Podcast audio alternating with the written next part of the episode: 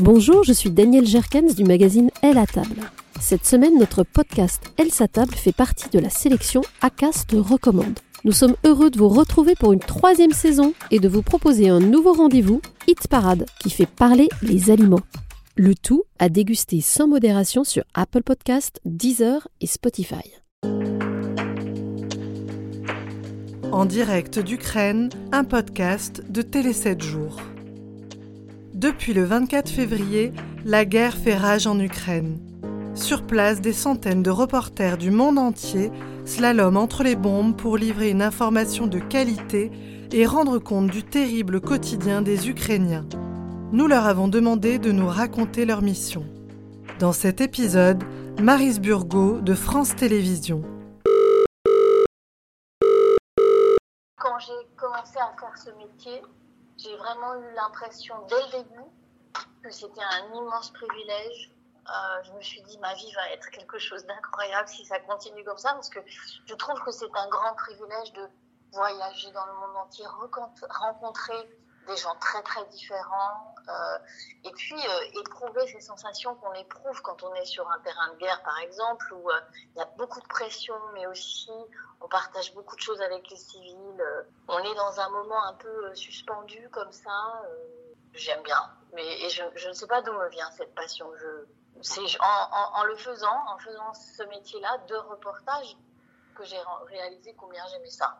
Un petit quelque chose d'addictif dans le reportage et dans les zones un peu difficiles parce qu'on on vit des choses très fortes. Et donc, euh, oui, il y a quelque part, euh, on, est à peine rentré que l'on se dit, ah, j'espère que je vais retourner. Moi, je n'aime pas la guerre du tout. Euh, je voudrais tant qu'il n'y ait pas de guerre dans le monde. Donc, non, c'est pas l'adrénaline, c'est rencontrer dans des circonstances dramatiques, faire des rencontres toujours marquante dans des circonstances totalement dramatiques et, totalement inhabituelles. On se retrouve au petit déjeuner avec euh, l'équipe. Hein. Moi, je travaille en équipe, un caméraman, un preneur de son, qui cette fois étaient des gens euh, formidables, qui sont un peu des amis, c'est peut-être un peu beaucoup, mais enfin, ce sont des gens que j'aime beaucoup, avec qui je m'entends très très bien. Plus notre fixeur, qui est, vous savez, cette personnalité euh, locale, cette personne qui est ukrainienne et qui nous aide en fait à, lire les journaux locaux, à regarder euh, ce qui se passe euh, à travers les réseaux sociaux, dans la presse locale, etc.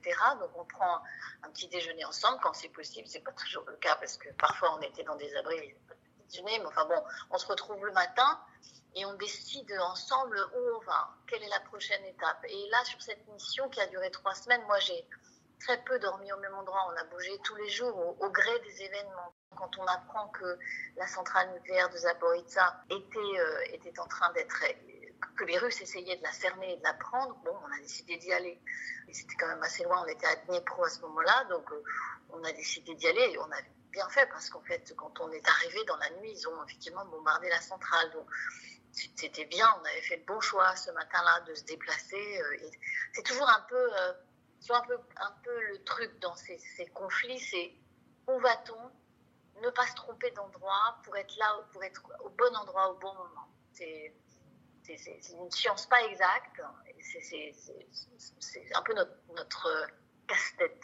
Tout était prêt quand on dormait dans les chambres. C'est pas toujours le cas parce qu'on a beaucoup dormi dans les abris en sous-sol, mais tout était prêt pour partir au plus vite. Ouais. Trousse de toilette dans la valise, euh, pour le cas où il faille partir très vite, gilet pare-balles bien à côté du lit pour pouvoir le porter tout de suite. Euh, on ne sait jamais ce qui peut arriver, donc on est toujours prêt à partir vite. Alors moi, je m'interdis de me plaindre. Vous voyez vraiment, moi je suis là rentrée à Paris. Eux, sont, les civils sont toujours là-bas sous les bombes, donc je n'ai pas d'état d'âme sur moi-même. Il n'en est pas question de ce seconde. Euh, je trouverais ça indécent donc euh, moi, je vais bien. J'ai choisi d'aller sur ces terrains. Donc si j'ai des petits coups de mou, et ça arrive, euh, je me les garde. Je ne me plains pas. Je rentre, je ne suis pas traumatisée, j'ai des enfants, je m'occupe d'eux. Je vais pas en plus faire supporter aux autres. Euh, déjà, j'étais absente, donc je vais pas faire supporter aux autres, à ceux qui me sont proches, de quelconques états d'âme. Je vais bien, à chaque fois, je, vais très bien. Je peux pas dire les choses autrement. Ça me touche énormément tout ce que je vois. Il n'est pas question de, de, de, d'en souffrir. Je m'interdis ça. La peur, c'est pareil. C'est on ne part pas sur ces terrains si on a peur. On n'y va pas. Vous voyez, parce que sinon donc, je, je, crois pouvoir dire sans prétention que je n'ai pas peur. Alors oui, il y a des moments de pression. Euh, il y a des moments où on se dit, oh là là, là, on n'est pas au bon endroit, c'est dangereux, etc. Donc, je ne parlerai pas de peur, mais de, de, pression, de tension, où on se dit, oh là, il faut partir, où il faut changer d'endroit, voyez. Mais j'ai la peur, euh, j'ai envie de dire non, parce que non, parce qu'on ne part pas si on a peur, vous voyez.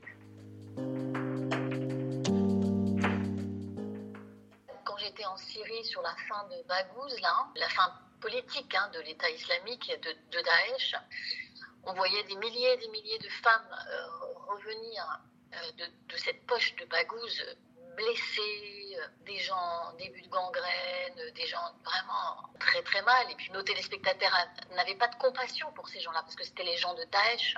J'ai trouvé que ça, c'était très dur de voir qu'on avait des êtres humains en face de nous en, souffrance totale, blessés, y compris des enfants, et que le monde entier, en fait, les considérait comme la lie de la société. Et donc, euh, il n'y avait pas d'empathie. Et j'ai trouvé ça très dur. Hein. Il y a toujours, quand on, quand on rentre, alors moi, je, je, considère que trois semaines de mission, c'est bien. Euh, je trouve que c'est bien de rentrer pour euh, se reposer, être frais pour repartir. Mais oui, bien sûr, j'ai envie de partir on a toujours un sentiment d'abandon quand on s'en va. Moi, je, vis toujours très mal de partir, mais euh, j'ai l'impression d'abandonner les gens à leur sort, hein, ce qui n'est pas le cas.